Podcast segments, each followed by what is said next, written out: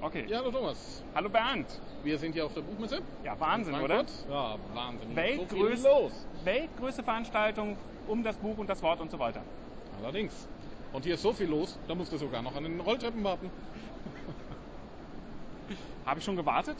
Nein, wir sind heute Morgen ganz früh hier reingefahren und haben sofort Parkplatz gefunden. Alles super organisiert hier. Von daher, ich bin total begeistert. Na, du weißt doch, dass ich gerne da lang ausschlafe. Du weißt doch, dass ich erst um 10 Uhr hier Das ist ein eingetroffen bin. italienisches Trans äh, Transparent. Äh. Ja, genau. Heute war schon ein harter Tag. Wir haben Munera heute Morgen interviewt, Mhm. der einen aktuellen Spirou-Zeichner. Super netter Kerl. Ich habe ihn nicht kennengelernt, das musst du mir sagen. Okay, das Interview wird natürlich in einigen Tagen bei Splash Pages online sein. Splash Das heißt Comics. ja in einigen Tagen, das wird heute Abend online gehen. Wollten wir nicht noch irgendwann was essen, Bernd? Stimmt ja, da war so eine Gleichheit. Schlafen. Essen und Schlafen und... Hm, ja. Okay. Aber wir sind ja auf der Messe nicht ganz einfach nur so, um hier essen und zu schlafen, sondern wir haben ein paar Sachen mitgebracht, die uns aufgefallen sind bei unseren Oh, ja. ersten zwei Tagen Rundgang. Als erstes die, Schiff, die Schiffbrüchigen von Utak. Wer- Wobei aber kein Mensch weiß, wie das richtig ausgesprochen wird. Ne? Ich nehme mal an, dass das schon richtig ist. Aber das sind schon Spitznamen. Franzosen, die das gemacht haben. Oh, Tag. Ein wirklich wunderschöner Band, erzählt von einer jungen Frau, die mit einem Raumschiff abstürzt auf einer unbekannten Welt und sie müssen sich eben durchschlagen. Wunderbar gezeichnet, wunderbar erzählt, einfach perfekt. Und die Qualität von Splitter stimmt auch. Und was noch schöner ist, sie haben ihre Ankündigung angehalten, eingehalten, dass sie Anfang Oktober rauskommen wollen. Pünktlich, seit ein paar Tagen raus. Jawohl. Und gestern haben wir ja schon den Horst interviewt, einer von den beiden Chefs, hinter Ist dem bereits online. neuen Verlag mit dem alten Namen.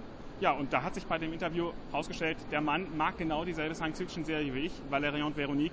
Zwei große Fans. Wir haben uns hinterher, glaube ich, noch anderthalb Stunden drüber unterhalten, bis dann Dirk Schulz, der zweite Chef von Splitter, gesagt hat, Horst, wir gehen jetzt, wir warten dann auch noch 30 Minuten, aber dann ist fertig. Ich glaube, er hat es gerade noch so knapp eingehalten, den Termin. Stimmt. Aber er hat auch noch etwas Schönes ein angekündigt, nämlich dass Perry Roden in einer Eigenproduktion bei Splitter herauskommen wird. So Ich, ich ungefähr hatte in einem das so Jahr. verstanden, als sollten sogar zwei Serien rauskommen. Richtig, eine von Sven Papenbock gezeichnet, die andere, Nein, der, das Autor. Zeichnete auch deswegen. wer zeichnet das auch? Jawohl. Okay. Du hast das Interview geführt, ich habe es mir dann nachher angehört. Also du müsstest das eigentlich noch wissen. ja, und die andere Serie von Dirk Schulz gezeichnet. Ja, Mhm. wird interessant. Das wird interessant. Harry Allerdings- Rodan-Fans dürfen sich also auch äh, auf gut gemachte Comics jetzt. Richtig. jetzt- Ich meine, das, das, Und kleiner Webtipp dabei. Auf www.perry-roden.net gibt es bereits einige Einblicke zu sehen zu diesem Band von Dirk Schulz. auch bei Comics und mehr übrigens. Auch bei Kommission wir. Ja, klar langweilig. doch, keine Frage. Obwohl wir noch diese ja, Produktion von Alligatorform nicht äh, missen wollen, so, ähm, ja, geschmunzelt habe ich schon lange nicht mehr bei einem Perry Rodan-Comic. Okay, mir ist aufgefallen, ich habe mitgebracht den Prinz Eisenherz-Band. Von Vokola. Prinz Eisenherz ist einfach ein Klassiker. Es sind wunderschöne Allerdings. Geschichten, es sind einfach fantastische Zeichnungen. Und bei diesem Band, ja, da gibt es noch von den Zeichnungen einen Tick mehr als bei den bisherigen Veröffentlichungen. Vielleicht damals Splitter, der alte Splitter Verlag, die haben das in großem Format rausgebracht. Vielleicht da noch mehr, aber hier, der Preis stimmt. Allerdings. Die Farben sind ein bisschen, ja, es sieht nach einem Faksimile aus, also ein bisschen, man merkt, dass die Vorlagen alt sind. An manchen Stellen sind die Farbflächen ein bisschen wolkig, Mhm. aber es macht einfach, auch wer schon mal gelesen hat, wieder Riesenspaß. Im Comicforum ist ja übrigens Riesendiskussion um das Vorwort. Das wurde Ja. relativ eins zu eins übernommen. Ich habe gestern mit Wolfgang J. Fuchs gesprochen und er hat gesagt, eigentlich sind es nur zwei richtige Fehler da drin. Die anderen Fehler sind, naja, interpretierbar. Interessiert das einen Neuleser? Nicht wirklich. Also, wer Prinz Einzelherz noch nicht hat, absoluter Pflichtkauf, muss man haben. Tolle Ganz Geschichten. Genau so ist es. spannend, fantastisch, Rittergeschichten. Ja, ich bin immer wieder hin und weg, wenn ich nur durchblätter. Ein anderer Klassiker, den habe ich mir angeschaut, Bone, die Farbausgabe. Das heißt, Bone äh, schwarz-weiß ist natürlich der Klassiker, die Farbausgabe ist komplett neu, bei Tokyo Pop erschienen. In Auch- Farbe und Wohn. Farbe äh, Und Wound, genau. Jetzt gibt es aber eine, eine Mal Besonderheit ein Halt, und bisschen zwar Reinschauen, so schaut das dann aus. die Fans, die sich den Band Band schon angeguckt haben und die amerikanische Ausgabe kennen, sagen halt, Moment, das ist ja gar nicht die original amerikanische Ausgabe. Richtig. Allerdings äh, haben wir nachgefragt. Es ist einfach so, dass Jeff Smith fürchterlich unzufrieden war mit der ersten Ausgabe, mit der ersten Farbausgabe in den USA und hat die auch neu drucken lassen.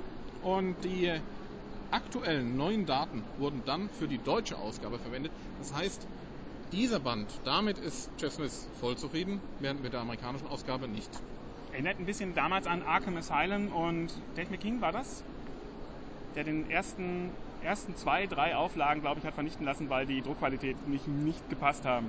Das kann schon mal vorkommen, jawohl. Das absolute, sagen wir mal, teuerste Comic oder teuerste Ding rund um den Comic, was ich hier gesehen habe, heute ist in- beim Panini-Stand. Da gibt es einen riesigen Folianten. Wir haben den auch gleich im Bild. Wir durften ihn leider nicht mit hierher bringen. Es ist Ja. auch nur ein Dummy, das heißt, das gibt's noch gar nicht. Ledergebannt, ledergebunden, Entschuldigung, Ledergewand. Lederumschlag rot mit einem ausgefrästen Spider-Man-Kopf drauf. Soll alles Mögliche drin sein. Sogar ein Stück von- vom Kostüm. Stück von Kostüm. Mensch, das sieht Und doch jetzt der aus. Preis. Ich hoffe, du hast dein Kleingeld dabei. Der Band soll so knapp um die 2000 Euro kosten. 2000. Okay. Ich steck's wieder ein. Allerdings dann auch weltweit limitiert auf 999 Stück. Ja, ist noch nicht raus. Wir können also noch ein bisschen sparen. Damit werde ich jetzt anfangen und äh, vielleicht ein bisschen Geld verdienen gehen, um die Sachen mir dann vielleicht leisten zu können. Genau.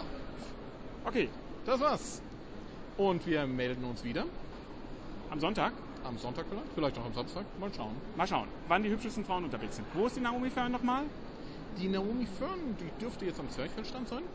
Die war allerdings vorhin, eben das können wir ja noch an- anführen. Wunderschöner Vortrag zusammen mit Stefan Dinter.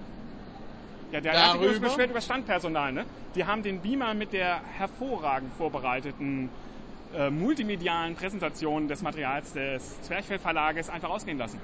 Das darf ja wohl nicht Ja, der hat wahr sofort, sein. der sofort seine äh, Schergen gefeuert, glaube ich.